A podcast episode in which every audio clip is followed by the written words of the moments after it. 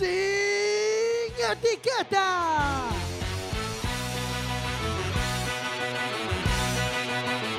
Quack FM. Radio Comunitaria 103.4, estás escuchando sin etiquetas.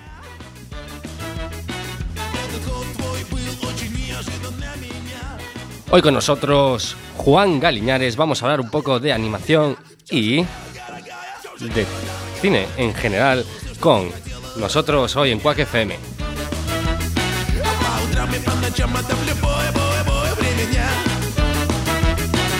Тебя было все мало, ты меня западала И сказала, что устала Сука, убежала от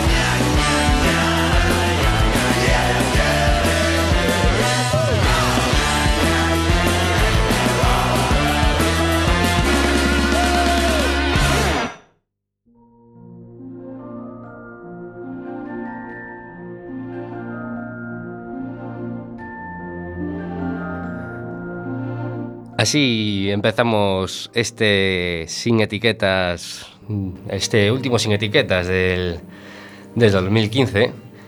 Y efectivamente vamos a hablar un poco de cine. Vamos a, tenemos aquí a Juan Galiñares. Está en los controles hoy debutando, con, cacharreando con los botones. Jorge Graña, puede saludar si Hola, buenas tardes. A ver qué sale de aquí. hay que salir aquí. Bueno, eh, lo que, es lo que tiene debutar como técnico de sonido. Así que en caso de que haya algún fallo, pues es normal. Esto es Quack FM y No sin etiquetas pianista. no somos profesionales. Eh, eh, tengo a mi derecha a nuestro poeta Antonio Pedrozo Aranda. Muy buenas noches a todos y todas. Y está Bardanca controlando que salga todo perfectamente. Hola, buenas noches a todas. Y tenemos de invitado a Juan Galiñanes. Muy buenas, ¿cómo estáis? Muy bien. Antes de nada, eh, recordemos que estamos en contacto con vosotros a través de las redes sociales. Eh, pueden hablarnos a través del Facebook de Sin Etiquetas o bien del chat interno de quackfm.org. Pueden comentar si quieren preguntarle algo directamente a Juan, si nos lo hacen comunicar a través de, de esta radio comunitaria, de esta 103.4 de A Coruña. Antes, bueno, Juan, eh, antes de nada, estaría bien primero una, una carta de presentación, o para quien no lo conozca, Juan Galiñares. eh,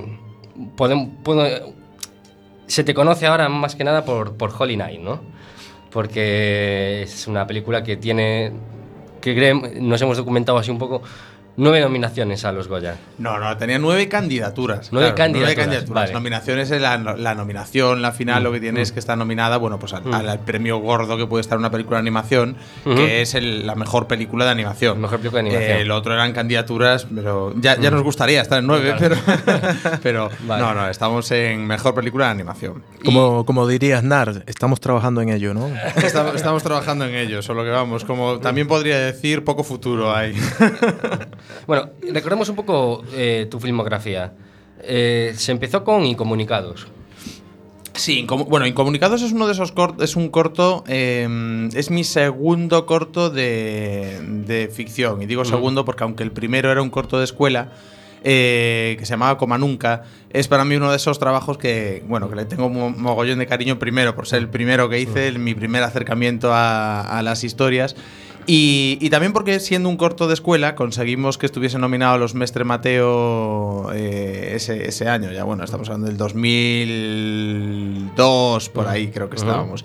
Y, y eso, era un corto de escuela, un corto con muy poquitos medios, eh, para nada profesionales éramos ninguno de los que estábamos allí, todos Bueno, estudiantes. así es como empieza todo y, el mundo, ¿no? y que- claro, claro, pero que de repente estábamos pues eh, entre los trabajos eh, compitiendo con profesionales y, y bueno, para mí es, es mi primer eh, mi primer trabajo en ¿Cómo, cómo. ¿Cómo nació? ¿Cómo, a ver, ¿Cómo le diste forma? ¿Se te ocurrió? ¿Fue surgiendo? ¿Hubo ahí trabajo en equipo? Esa, a ver. eh, a ver, esa primera historia es, o sea, nace pues como todos los trabajos de estudiante, te mandan a hacer un guion que lo tienes que hacer, ¿no?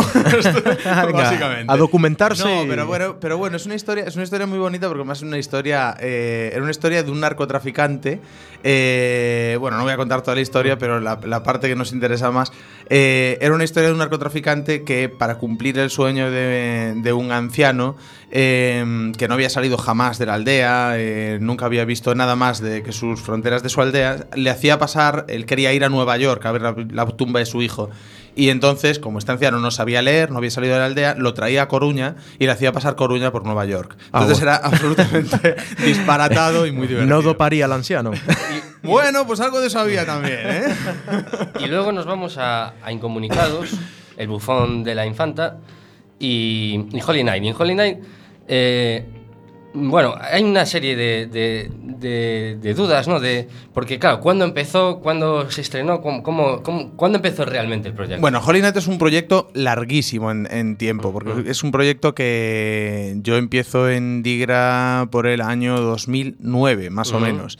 Y estamos ahora en 2016 casi.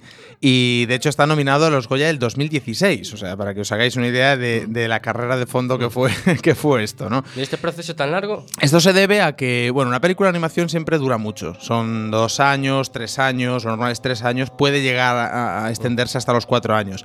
Pero con Holy Night lo que nos ocurrió es que atravesamos un cierre de una, de una empresa, Digra Films, que fue la, productora de animación más importante durante muchos años y, y aún hoy por hoy podríamos decir que es la más importante, eh, que pasó por, que tuvo Galicia. Y llegamos a trabajar pues 120 personas en plantilla, más otros tantos eh, en extranjero y repartidos por España y por todo el mundo. Y, y se fue eso, se fue al traste con, con la crisis, como muchas otras empresas que la crisis barrió, pues eh, Digra, primera produ- la productora del primer film de 3D en Europa, pues también cayó con, con ellos, ¿no? Y, y así fue que, bueno, pues estuvimos, eh, la, la empresa pasamos un año entero sin, sin, sin financiación, sin cobrar ninguno de los trabajadores, otros Proyecto tres parado. años. Sí, sí, sí. ¿Y sí, cómo, no, y fue- cómo conseguís? bueno, el proyecto sacar? realmente parado, el proyecto parado realmente no estuvo nunca, porque siempre hubo gente que estuvo trabajando, pero en la práctica era como si estuviese parado. Porque mm, imagínate, un año entero sin, sin cobrar nadie, porque el, el banco había cortado la financiación, pues te puedes imaginar, en la práctica es eh, como si estuviese parado, ¿no? Entonces, eso, eso extiende muchísimo el, el- el proceso de la película. Pero, pero bueno, la, la- la peli, lo normal, ya te digo, lo normal es que sean cuatro años. Esto después le tienes que sumar dos años más, una vez que el, que el proyecto se termina, dos años más intentando distribuir la, la película. Una película que en su momento estaba pues, que una, con una distribución casi cerrada con Sony, eh, estaban interesados Universal, los Weinstein, es decir, todos los grandes estaban interesados en la película, pero mm, pasamos de jugar en la primera liga Claro. a que con la crisis, al no haber productora, al no haber eh, nadie que sirviese de interlocutor eh, con, con las distribuidoras, pues el proyecto realmente pasa a estar en la, en la- en, bueno, no sé, segunda B, tercera o, lo- o donde lo quieras poner, porque había cero para, para, distribución. Entonces, eh, ¿cuál es el problema de esta peli? Que pasamos a competir co- en Navidad con todos los grandes que antes estaban con nosotros, que realmente en Eso- eso Navidad sucedió el año- el- las navidades pasadas. esto sucedió las navidades pasadas, las anteriores e incluso las anteriores. O sea, llevamos tres años para intentar poner el proyecto en el mercado, pero es muy difícil porque estamos hablando de Navidad, de Claro. una película navideña. Entonces es muy difícil competir ahora con esos que estaban con nosotros, es decir, con Sony, con Universal, con Buena Vista y con y todos si- los demás. Y se os ocurre eh, quizá promocionarla este año que, que han sacado Star Wars. Eh, no, este año, este, año, este año realmente tampoco la estamos promocionando, porque Mm. realmente el, el objetivo, mi objetivo ya con esta peli era prácticamente darle alguna satisfacción al equipo. Claro. Es decir, eh, era meterle los Goya ya el año pasado. Esta es una película que realmente mm, va a estar eh, dos veces nominada a los premios Goya, que algo que no le pasa a ninguna peli. Y matizo, matizo esto. Eh, el año pasado estaba presentada a los Goya, iba a estar entre los cuatro nominados, pero a 31 de diciembre, pues bueno, tre- tres días, me llama el productor y me dice, tenemos que retirar la candidatura porque no tenemos cartón de distribución. ¿Qué quiere decir esto? Que a Lika no le consta la película como estrenada, cuando ya la habíamos estrenado, y por tanto no le consta tampoco a la Academia de Cine Española. Eh, entonces tenemos que retirar la candidatura el año pasado. Eh, este año tenemos que volver a repetir todo el proceso y por fin este año volvemos a meter la, peli, pero esta vez sí, llegamos a buen puerto y la película estará entre los cuatro nominados. Si nada ocurre. O sea, a lo mejor a Claro. 31 de diciembre me llama otra vez el productor y me cuenta que algo ha pasado. Esperemos, crucemos los dedos. A ver, esperemos que te escuche. Por ejemplo, cuando haces alguna producción, haces algún tipo de cata, ¿no? Como quien fabrica una cerveza artesanal, como algún invitado. Y es cuando ellos ven ¿no? la calidad de la producción y es cuando se interesan y te llaman, por ejemplo. Sí, básicamente, a ver, básicamente cuando nosotros hicimos, cuando nosotros hicimos la peli, eh, fuimos enseñando eh, minutos de la película a distintas distribuidoras. Eh, con, eh, por ejemplo, con, con Sony recuerdo un visionado con la distribuidora en San Sebastián, donde en teoría íbamos a estrenar la peli. Pero no llegábamos a tiempo por estas cosas que os contaba. Es decir, la película iba a estar estrenada antes, eh, nos pilló la crisis y todo esto, ¿no?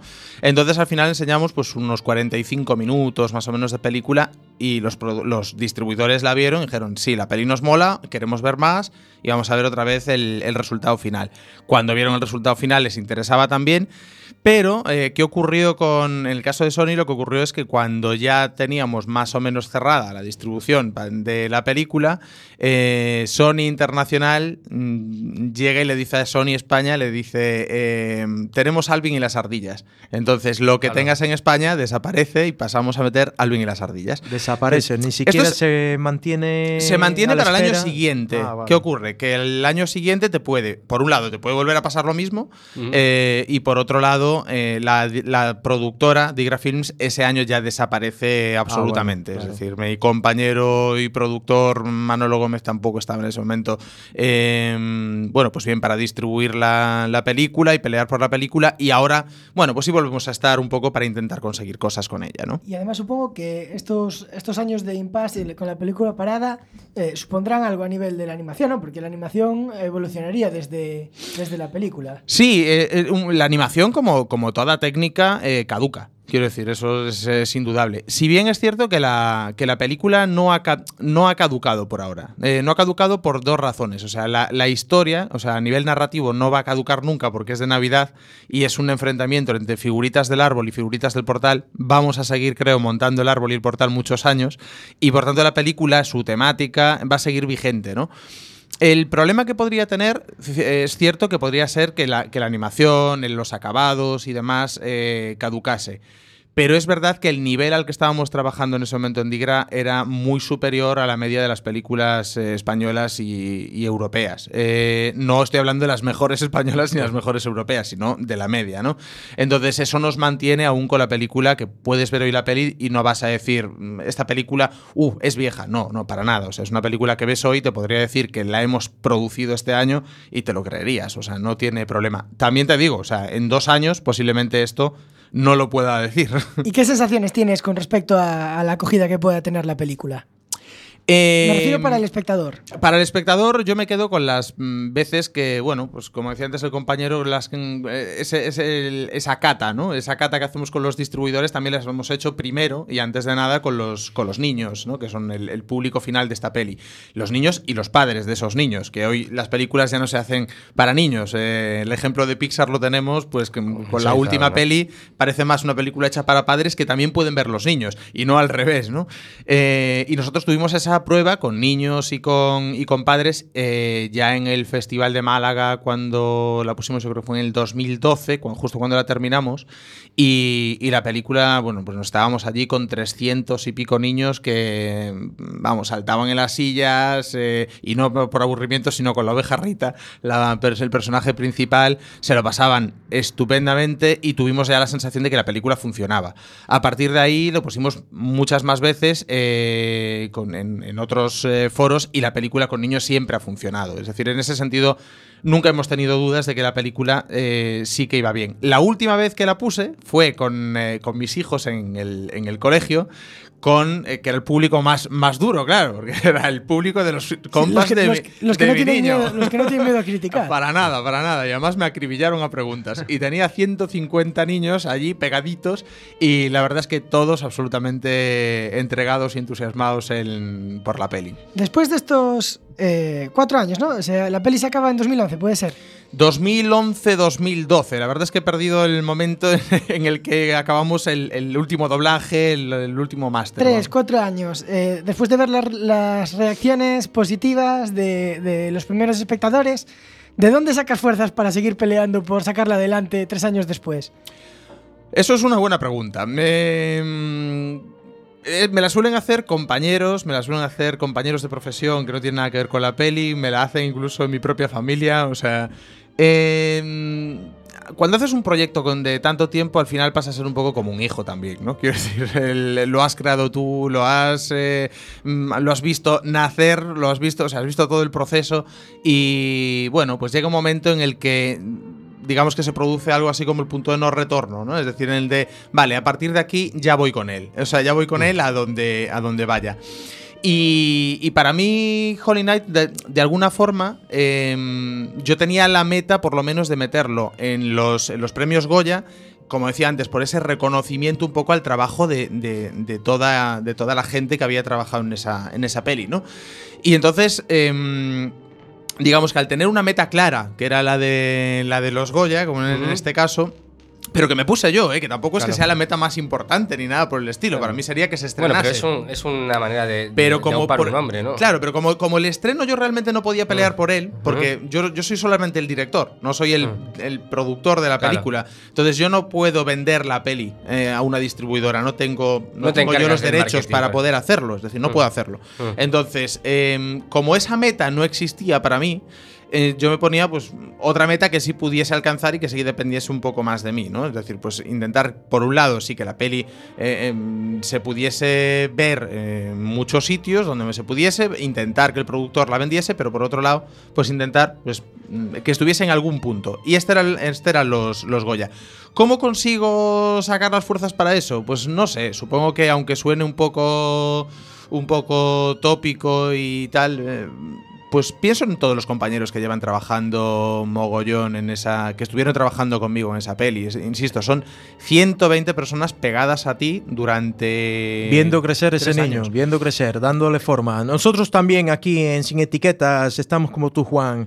Estamos tratando de conseguir los Oscars del 2016 y no hemos tenido nominaciones, pero vamos a luchar, vamos a luchar. Y ahí estáis sacando fuerzas. Vamos, ¿eh? Cada no se sabe vez. de dónde, pero. Con invitados de categoría, por supuesto. Gracias, hombre. Nos ha quedado muy claro en que no es fácil despuntar en este sector, ¿no? En, en un país como España, o bueno, supongo que también extendiendo eh, la superficie a Europa. Pero, eh, llegados a este punto, por ejemplo, ¿qué opinión te puede merecer que, que tuvo bastante polémica, que para filmar el... Bueno, para filmar, no, para grabar un corto de animación por la lotería... se- anuncio de Navidad, ¿no? Se, se fuesen a, Bueno, a eh, Suecia, a ver, ¿no? em, yo creo que hay muy poquito que Mm. decir de este tema. O sea, es un escándalo y es un escándalo en toda regla y, no- y normal que, lo, que, que- que- que la gente se haya, bueno, pues enfadado y sublevado ante, Oye, ante esto, ¿no? Eh, hay O empresas. sea, eh, tenemos empresas com- que han cerrado y, y- Y que no cuentan ni siquiera con el apoyo, bueno, ni siquiera dan No, la- no, vamos a ver, esto es muy, esto es muy fácil. Es decir, en publicidad eh, hay una agencia, esa agencia se encarga de, contra- de subcontratar eh, ese trabajo a una empresa de animación, en este caso, si no fuese de animación, pues sería eh, un rodaje a una, a una productora. Y, y en este caso eh, se dicen que pidieron presupuesto y que los españoles, eh, las agencias, eh, la- digo, las productoras españolas son muy, muy caras. Entonces, hombre, es un poco raro pensar que podemos hablar de una productora española muy cara y que te contra un país esto nórdico. a Suecia, que- vamos a ver. donde tienen un poder adquisitivo mucho mayor, unos sueldos mucho mayores. Eh, no, aquí Y lo unos que- dibujos muy parecidos a los de App. Y unos dibujos muy parecidos a los de App, efectivamente, sí.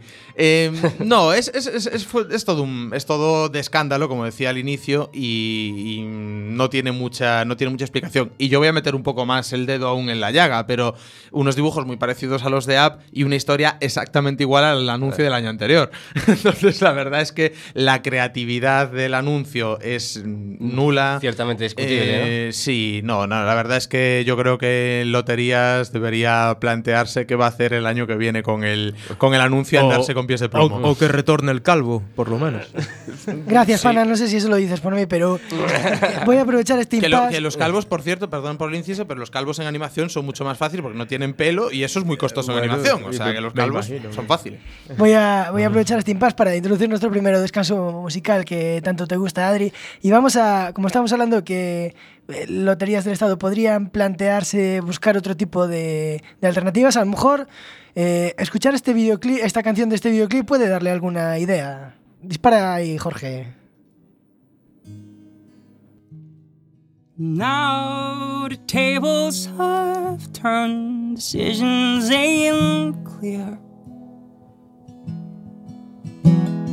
And all warriors' songs are dancing with me. What do I do today?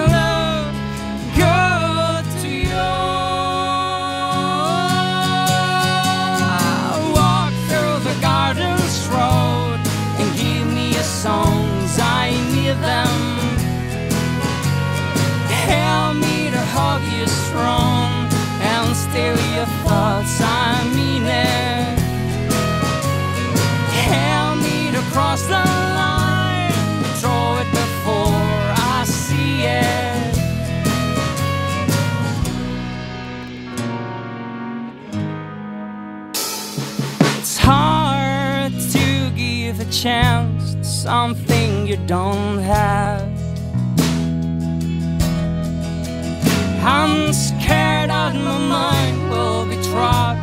Will I start being sad?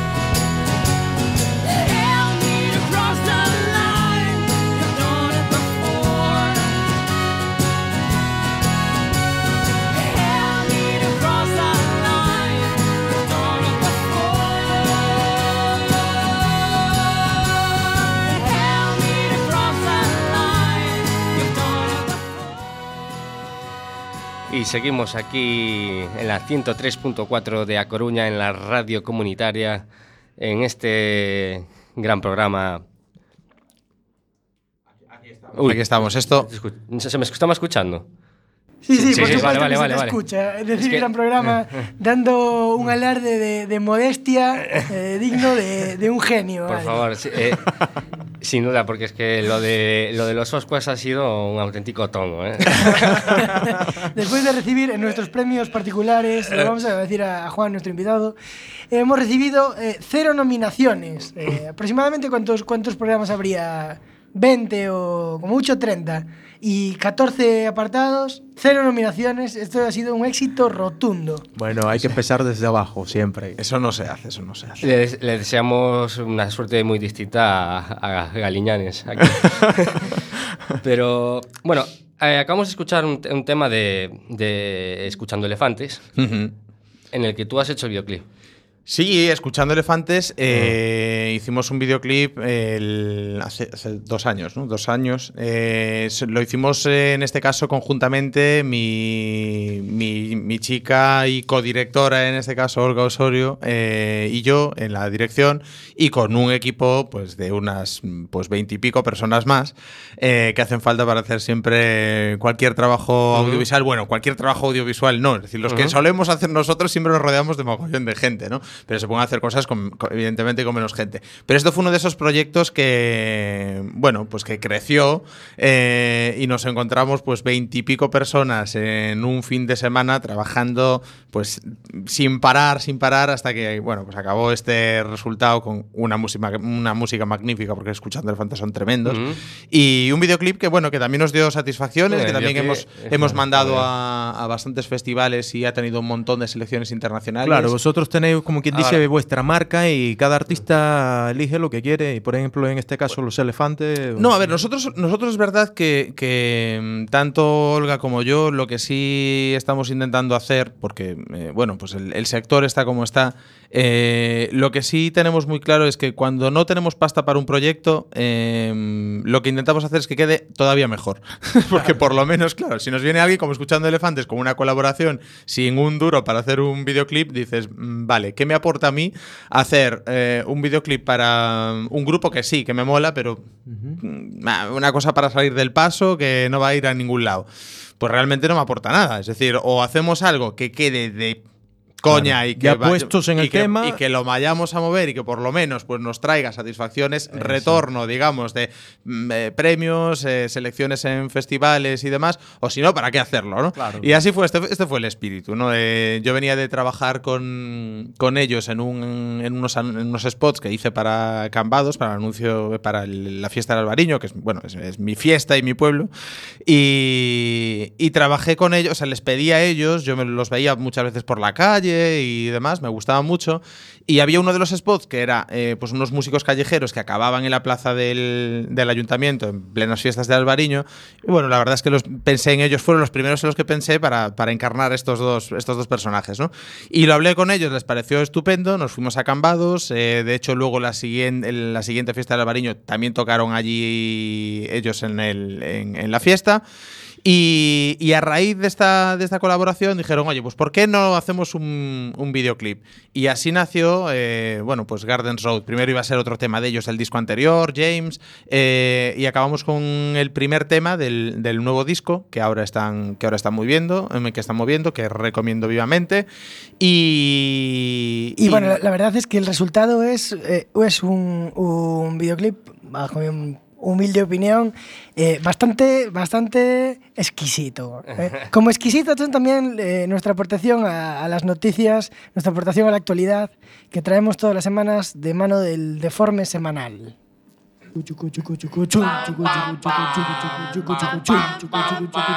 El deforme semanal. El suegro de Granados responde ante la pregunta del juez ¿Cómo es posible que un maletín de un millón de euros que no tiene patas llegase hasta el altillo de su armario? A ¿Sabes. Cómo, ¿Sabes cómo respondió? Ilústrame. ¿Quieres que Te, te ilustro, ¿no? Pues dijo, no lo sé, señoría. En mi casa ha entrado mucha gente de Ikea y fontaneros. y fontaneros. Ole, ole. Creatividad pura y dura. En Australia crean la primera clínica para curar la resaca. Se llama Hangover Clinic. Sueros, vitaminas, analgésicos por vía intravenosa son la solución para volver a estar como nuevo. Pide cita por internet y listo. Desde luego tenemos otro nivel, eh, otro nuevo nicho de mercado y además es algo totalmente libre de polémica. Bueno, son 140 dólares el tratamiento, ¿eh? Joder, pues casi que me quedo con el Aquarius, el ibuprofeno de toda la vida, qué clínica más elitista.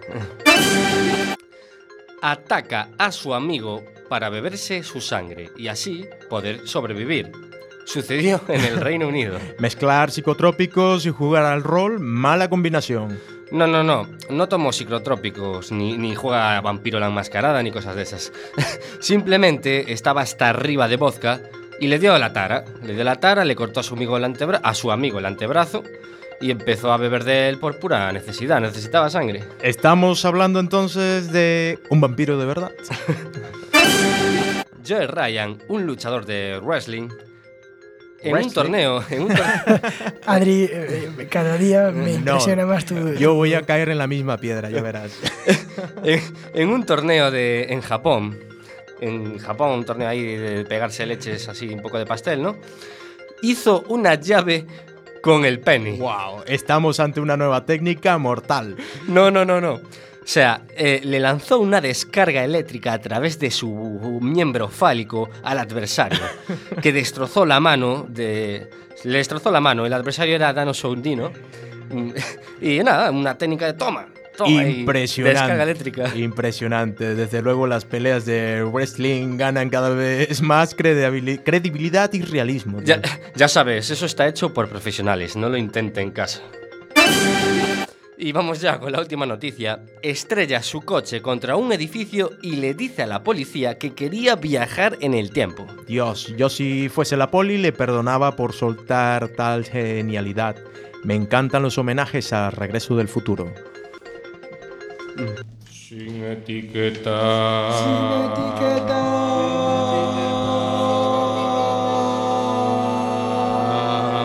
¡Sin etiquétate!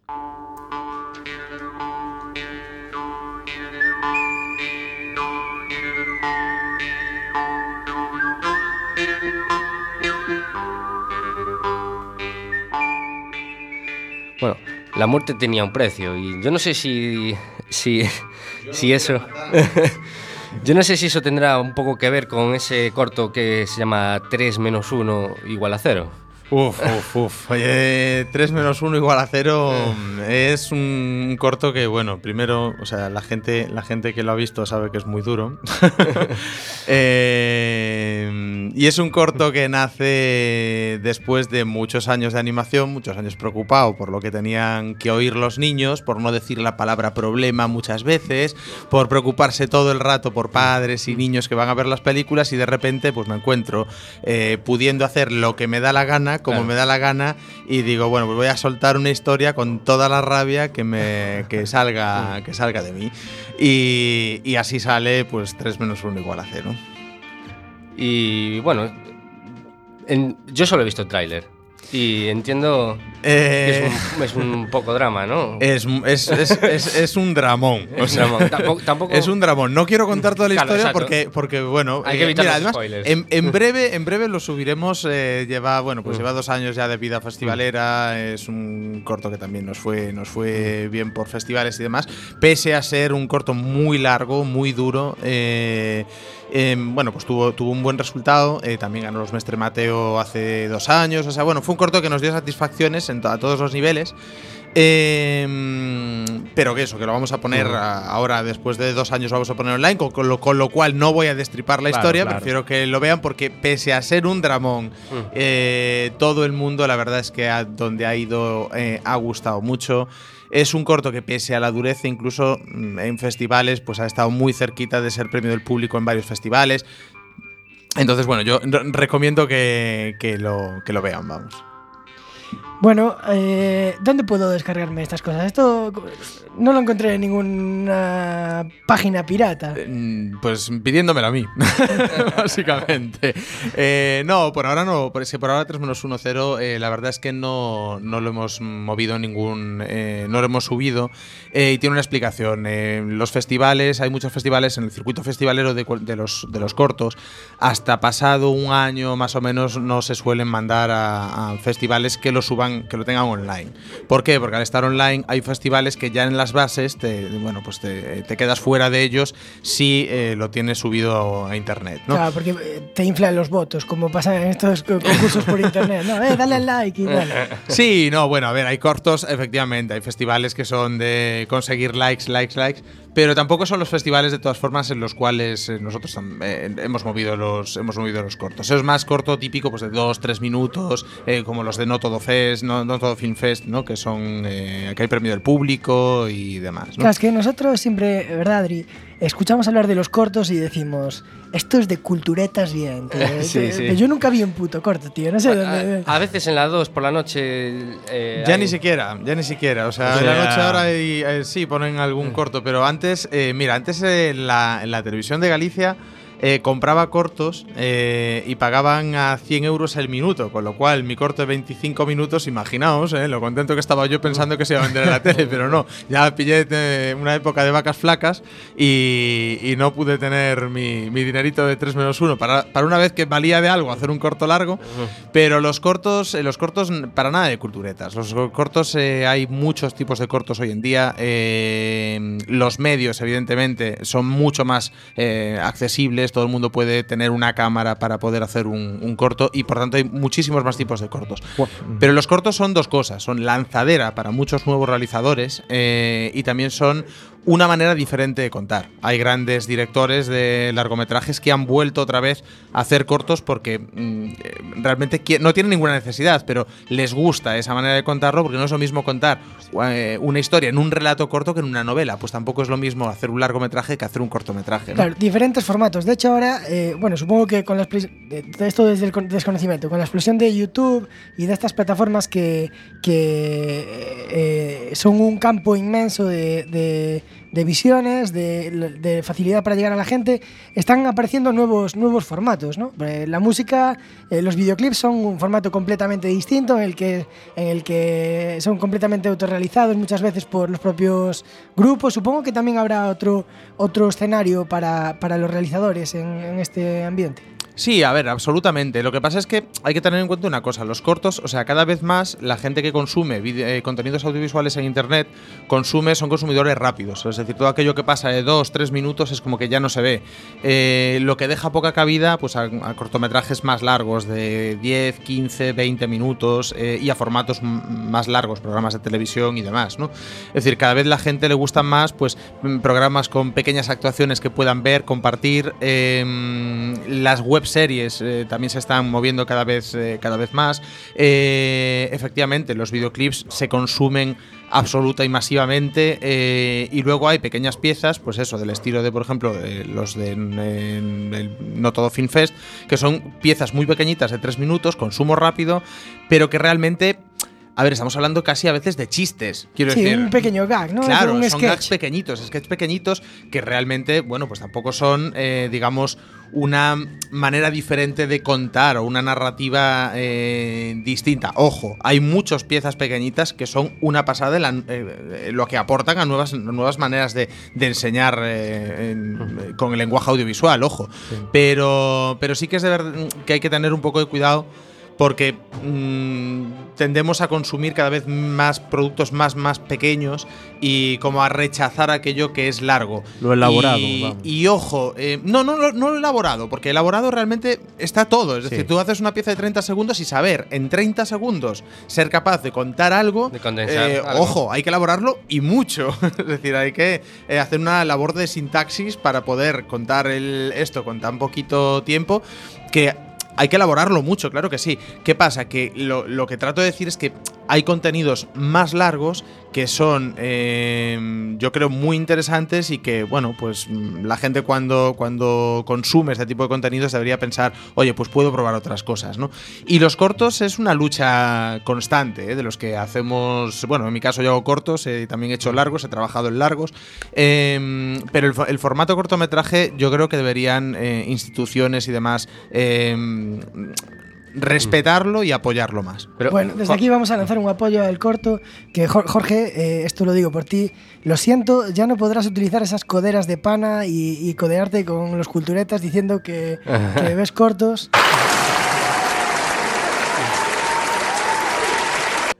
Esto es lo que pasa si dejas a un, a un técnico en práctica solo en, la- en la- en las manos. Eh, Juan, eh, yo lo que veo es que eres una figura muy multidisciplinar, ¿no? O sea, haces ¡Qué remedio! videoclip, eh, animación. eh, en el, ¿Cuál te tira más? A ver, eh, lo de la animación tiene una explicación en mi caso. Yo realmente no soy. eh, a mí mm, me han llamado muchas veces para trabajar como animador. De hecho, me han llamado demasiadas veces comparada con las otras veces que me llaman para hacer otras cosas, que es como me llaman para animar, animar. O sea que un parque infantil también te podría También, llamar de pero ese, animador. ese tipo, efectivamente, ese tipo de animador sí soy y, y- y, ojo, se me, da, se me da bastante bien, siempre me han gustado los niños. Pero Lo que no he sido nunca es animador de 3D, o sea, animador de, películas de animación. Yo no he animado jamás, eh, bueno, algún plano he tocado, pero, pero por necesidad, vamos, que realmente no, mi perfil no ha sido ese nunca. Yo he estudiado en la Escuela de Imagen y Sonido, salido de allí como realizador, eh, como técnico de realización y... Y lo que ocurrió es que entré en Digra, eh, empecé a hacer allí making of y trabajos de realización, eh, luego me encargué del departamento de edición, hice el bufón y la infanta, eh, que fue mi Menudo- primera nominación a los Goya. Menudo, menudo, no, menudo nombre para. Me, me causa gracia el bufón y la infanta. El bufón y la No infanta, tendrá eso. nada que ver con Iñaki, ¿no? No, no tiene, no tiene, no tiene. No, no. seguramente sea con, con el otro, con, con ah, bueno. No, esto, esto tenía que ver con, con Velázquez, era el bufón Francisco Lezcano, el enano de Vallecas.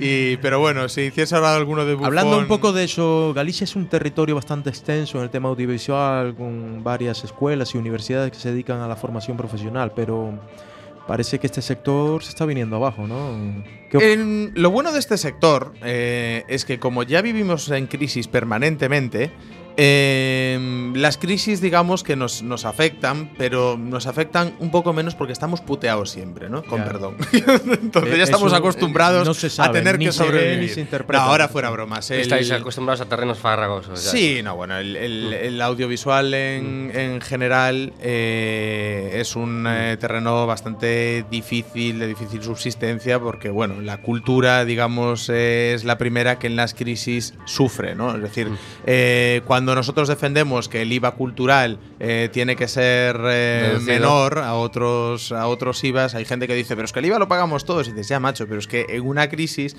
mm, hay productos que vas a consumir sí o sí, porque no te, va a quedar, no te va a quedar más remedio. Vas a ir a un taller, vas a arreglar el coche porque necesitas que el coche ande, pero no necesitas pagar una entrada de cine. ¿no? Bueno, no os preocupéis porque esto es algo que siempre va a ser defendido por, por la gente en la calle, por la gente en las instituciones, debería ser más, pero pues siempre por la gente de la cultura. Y Aute ya cantó al cine. Si quieres, Jorge, puedes darle paso. Cine, cine de Luis Eduardo Aute.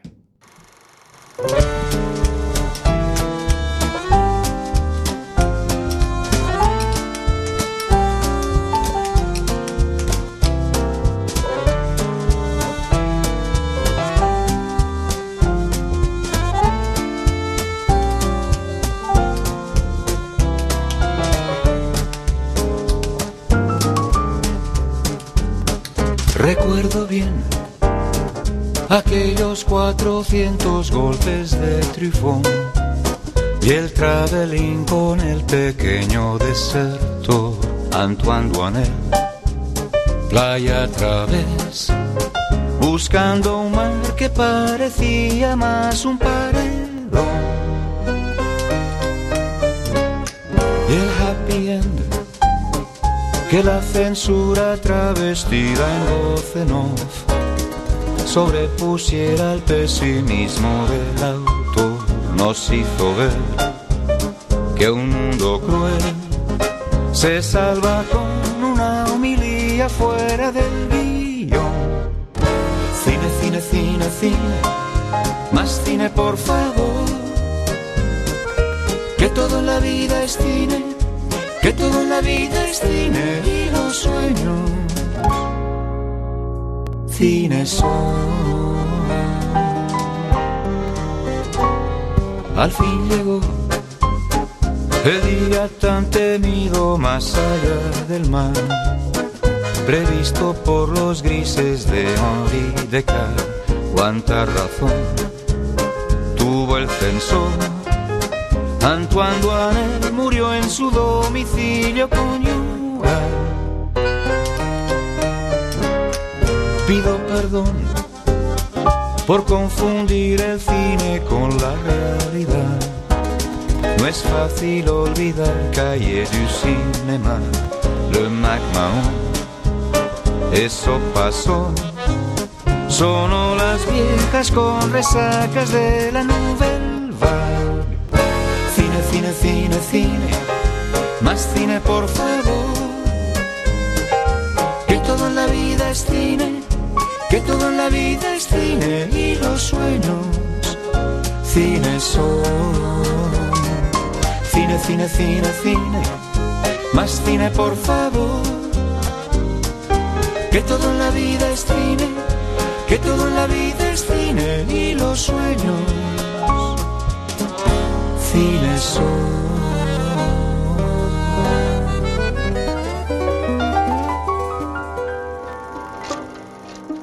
Seguimos aquí na Radio Comunitaria de A Coruña na 103.4 Recorden que en Sin Etiquetas temos un Facebook no que poden contactar con nós De feito, se me deixas Adri mm. eh, quero destacar que Ángel Gelo eh, dá noraboa a Juan polas súas nominacións eh, non sei se é seguidor da, do seu, do seu, da súa obra, pero bueno, que, que se fai presente no, no Facebook. Podedes comentar o que queirades. Hai un teléfono, verdad, Adri? Hai un teléfono que é 881-0122-32, que se chaman, pois, conectades directamente liña Bardanca e o pasa aquí por, por pola peceira e podemos falar con, con, con quen quera chamar. Pero é momento un pouco de, de, de aprender esta crise se hai algo ten de bo é que todos queremos saber un pouco de economía. E para eso tenemos a nosa sección de Economía Friki. Uno le llaman money, otro le llaman plata, y quienes le dicen omio y es la misma pendeja. Sirve para comprar. Pues hoy en La Plata vamos a hablar de un, de un fenómeno friki, como bien pide la sección, que es la hiperinflación. La inflación es algo que conocemos más o menos todos, que es lo que nos suben las garimbas cada 1 de enero, o el café, que es el aumento generalizado de precios. Lo normal es que sea un 2%, un 4%, un 5%, el transporte público, las cosas públicas, bueno, igual un año son 10 y otro año queda estancado. Y eso es lo normal. Hay países, por ejemplo Sudamérica, que la inflación es del 10%, el 15%, el 20%, bueno, ya no es tan normal, ya es... Es un poco complicado, porque la economía crece cuando todo está más o menos constante. Cuando algo va a saltos, la cosa va mal. Y la inflación, 15-20 es algo normal. Es inflación alta. Pero luego está la hiperinflación, que eso es la caña. La inflación alta es cuando, por ejemplo, em, en una época de crisis el dinero pierde valor Ajá. y hay esa pérdida de valor provoca que vuelva a perder valor y entramos como siempre la economía en un ciclo y pierde, pierde, pierde y al final el dinero es que no vale casi nada. El otro día Eso se da en países más desiguales, supongo. se da normalmente después de una guerra. Mm. Es un el efecto general. Por ejemplo, a partir de la hiperinflación en Alemania, tras el Pacto de Versalles, la tenemos en Hungría en el 46, en Serbia en los 90, recordemos la guerra de los Balcanes, y en Zimbabue, bueno, Zimbabue ya es un caso aparte. Pero esto Y- es bueno para el resto de los mortales. Buenísimo, perdón, malo para los mortales, buenísimos para los que manejan todo el cotarro, ¿no? Bueno, en general la hiperinflación no es buena para nadie, es que es una locura. Em, Para ilustrarnos más bien lo que es la hiperinflación, tenemos que pensar que eh, los obreros cobraban una vez al día. En algunos casos, cuando, son, cuando es muy bestia, cobran tres veces al día. Es decir, por ejemplo, pongamos el caso de la Alemania, iban por la mañana las mujeres a recoger parte del salario, hacían la compra, volvían por la tarde, compraban, y volvían a la noche y volvían a comprar, porque si tú esperas un día para comprar, las cosas pueden valer el doble. De hecho, en estos países eh, el precio se doblaba cada 24 horas más o menos. Es decir, al día siguiente una garimba de un euro vale dos euros y al día siguiente no es que valga tres, al día siguiente vale cuatro euros. Es decir, la gente por eso consume día a día. Y, el, y eh, aquí hay una discusión. Yo, a partir de 4.000 millones, ya no sé lo que es el dinero, los ceros se me pierden, pero creo que el ganador es Hungría, que creo que valían 3.000 trillones, o sea, la inflación. Había billetes que no tenían sentido. De hecho, en Bolivia ocurrió el caso de que la gente llevaba una cartilla para cobrar y a un tipo le robaron una cartilla, pero no los billetes, porque la cartilla valía más que los billetes. Y esto es la hiperinflación. Sin etiquetas. Mm, Bueno, después de esta ilustrativa, eh, esta ilustración que nos ha dado Jorge sobre la hiperinflación, igual es momento de, de calmarnos un poco y que dejar que Pana nos seduzca con su poesía reggaetoniana.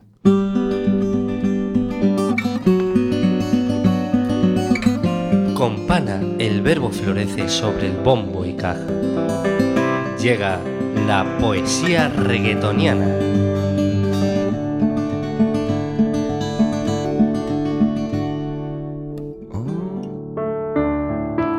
En esta ocasión voy a rendirle un homenaje a los brigadistas y bomberos sanjuaneros. Que dice, la estoy calentando La estoy provocando. Pa' que suba, suba. Pa' que suba, suba la temperatura. Estoy buscando desatar el fuego en su cintura densa y dura. Pa' que suba, suba, pa' que suba, suba la temperatura. Impresionante, pana, como sempre, como sempre eh, anonadado, pero creo que aínda podes melloralo, pana. Puedo mejorarlo, desde luego. Para esta ocasión requiero de unos versos dedicados a las necesitadas del flow lírico. Por la cual comento... Si necesitas reggaetón, dale. Sigue bailando, no pares. Acércate a mi pantalón, dale.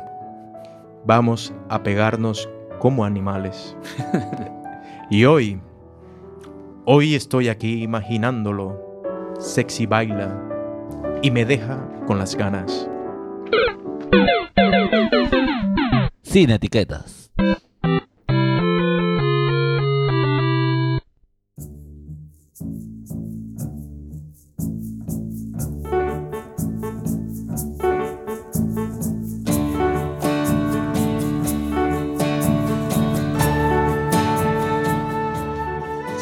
Estamos aquí en Sin Etiquetas na rede comunitaria 103.4 con Juan Galiñares.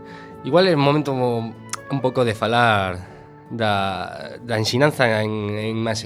Eh, Eu, eu encantado de falar de, da escola de Maxiesó, vamos. Mm. Eh, eh, sempre traigo anécdotas que me suceden, Juan, eh, eh, que es moi curioso, porque nunca las documento, eh, como hoy va a ser el mismo caso, ¿no? Un amigo me dijo un día que estudió en Imagen y Sonido aquí en Coruña y que el día de la presentación... Eh, no sé quién fue, pero vamos a decir que el director, como no documenta nada, no- que no tiene un nombre ni un apellido, este, este director les dijo, bueno, eh, vais a pasar unos años de vuestra vida eh, muy bonitos, vais a aprender un montón de cosas, vas a conocer a gente muy interesante y todo lo que aprendáis aquí no os va a valer de nada a la hora de trabajar porque no vais a encontrar trabajo. ¿Qué te sugiere esto? Pues pr- primero podía, podría ser podrían ser varios de la escuela los que dijesen eso. Eh, si era el director de no- no- Suyo no- Xermade, me lo espero, tranquilamente. no, podría- puedes, no puedes desmotivar así tan... No, no, no, no, tampoco, tampoco lo voy a, tampoco creo yo que sea un ejercicio de desmotivación el que querían hacer en la escuela. Quizá era al Eh, revés, ¿no? Buscar, buscar el, el que se pique la gente, ¿no? Buscar la crispación, decir, ¿cómo que no? Ya Mira, yo, yo, ¿no? yo de la escuela lo que puedo decir, eh, o sea, aquí podemos hablar de, de dos cosas, de cómo está el panorama y por lo que pudo haber dicho esto, que es un poco de dosis de realidad, a partir de aquí ya todo va a ser a mejor, ¿no? Es decir, si partes del punto de mm, no vas a encontrar trabajo, eh, la cosa está muy jodida, o sea, a partir de aquí solamente puede mejorar, ¿no? Es decir, entonces no sé si esto es el ejercicio. Pero efectivamente el panorama, bueno, el panorama está muy feo, estuvo yo creo que todavía más feo. Bueno, Eh, pero debe ser una satisfacción ver que tus proyectos pues están rulando por ahí por el mundo también, ¿no? Sí, en mi caso, en mi caso sí, en mi caso yo no tengo, o sea, en ese sentido no tengo queja, pero eh, no tengo queja de cómo van los proyectos y cómo se mueven los proyectos, eh, porque bueno, lo peleamos, buscamos que se mueva por festivales y demás, y, pero, pero bueno, sí tengo queja mm, de trabajo, ¿eh? Quiero Claro, decir claro, claro, que yo llevo, llevo un mogollón de años que la gente, como ve premios, eh, tiene la sensación de, ah, es que te va fenomenal, es que no paras. Y dices, no, no paro de, de, de- sí, de tener selecciones y premios y demás, sí, pero trabajos pocos. ¿eh?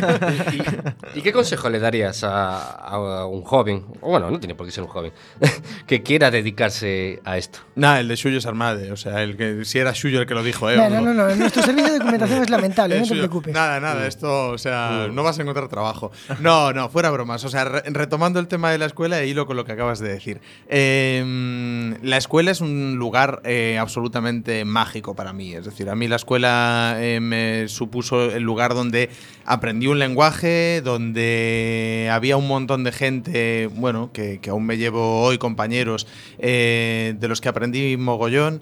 eh, con los que aprendí mogollón, bueno, pues todos juntos estábamos aprendiendo. Eh, os comentaba el primer, primer cortometraje, ¿no? Como nunca, allí estábamos todos aprendiendo, todos queriendo devorar ese, ese lenguaje del que íbamos a vivir y que en mi caso, o sea, casi todos los de mi promoción, que yo sepa, están casi todos trabajando. O sea, que Bien esto- formados. yo, yo creo que no es, no es tan así la cosa, ¿no? Eh, pero además es un lugar mágico la escuela porque es, es un sitio donde tienes todo, o sea, tienes un plato, eh, un plato de televisión allí, tienes, eh, pues tienes cámaras, que claro que la gente se queja de, bueno, es que las cámaras podían ser mejores, bueno, todo podía ser mejor, pero está final abierto para que- poder visitar esa aula, está abierto Eh, a cualquier persona que no solamente quiera dedicarse a esto. Eh, bueno, la escuela, la escuela, o sea, la- lo que es el plató y Sí. demás es solamente para los Ya. alumnos, evidentemente. Visitarlo sí. El propio Suyos Hermanos, puedo asegurar que sabéis por allí, os Yo enseña tengo la mucha escuela. curiosidad por, por ir os a darme una enseña- vuelta. Os enseña la escuela. Allí hay una hay, hay radio, hay, em, hay, digamos, todos los módulos. Está realización. em, Audiovisual. están eh, realización, producción, imagen y sonido. Por lo tanto, eh, se juntan alumnos de los cuatro ciclos y hacen piezas audiovisuales. Y, y es un lugar, pues eso, donde todo el mundo está aprendiendo con, con- con muy buenos profes y donde yo creo que em, hemos formado un poco piña. Es decir, todos los que hemos salido de la escuela, si eh, vais por ahí y habláis de, con gente que haya estudiado, os daréis cuenta de que muy poca gente puede hablar mal de la escuela y, y la sensación que tenemos es de que, aunque no nos conozcamos, somos como un poco piña, ¿no? Tú eres de la EIS, ostras, yo también. ¿sabes? Y, y sí que, bueno... Y mano en el pecho, ¿no? No, pasa mucho, por ejemplo, cuando vas a los premios Mestre. Mateo, que es como ¿no? el escaparate de los premios eh, del audiovisual gallego, y, y muchas veces pues mm, ves la gente que está subiendo a, a recoger premios y dices, otro de la IS. Oye, otro de la oye. IS. Otro de la IS. Pues aquí vamos a hacer piña también y bueno, no os preocupéis, gente de la Escuela de Imagen y Sonido, si no podéis tenéis acceso a vuestros a vuestro material, que sepáis que CUAC CUAC, esta, esta asociación de radio comunitaria Coruña, acaba de abrir su escuela de radio eh, y está a disposición para toda la ciudadanía que, que quiera hacer un programa, que quiera aprender. Solo tiene que ponerse en contacto con la gente de CUAC en la página y seguro que encontráis eh, algo por lo que por lo que hacer esta mierda que hacemos nosotros, por ejemplo, sin etiquetas, o un programa bueno, o un programa bueno que también eh, puede costar lo mismo, quizás. Ahora nos, comentabas que, tienes muy buenas experiencias de la, de la escuela. Para despedirnos, eh, después de hablar de todo lo mal que está el ambiente, de todo lo que te motiva tu trabajo, ¿qué le dirías a un joven que está a punto de acabar o que está a punto de empezar? Eh, a ver, me- me- muchas veces cuando, cuando voy a dar alguna charla algún, eh, en algún eh, eso, algún eh, instituto, en algún eh, en cualquier sitio, eh, lo, que, lo que les digo siempre es lo mismo. Es decir, todo esto se consigue solamente con esfuerzo. Es decir, esfuerzo, tensión, pelea, o sea. Y una cosa muy importante, jamás, estés donde estés, en cualquier empresa, nunca digas no tengo nada que hacer. Perfecto, o sea, el esfuerzo podemos decir que hace la vida más bella y Sí, nosotros eso sí que tenemos algo que hacer, Adir, tenemos que despedirnos. tenemos que despedirnos y para eso pues cómo no, ¿qué, qué os parece despedirnos con esta melodía de esa gran película que es La vida es bella porque con esfuerzo, claro que lo es.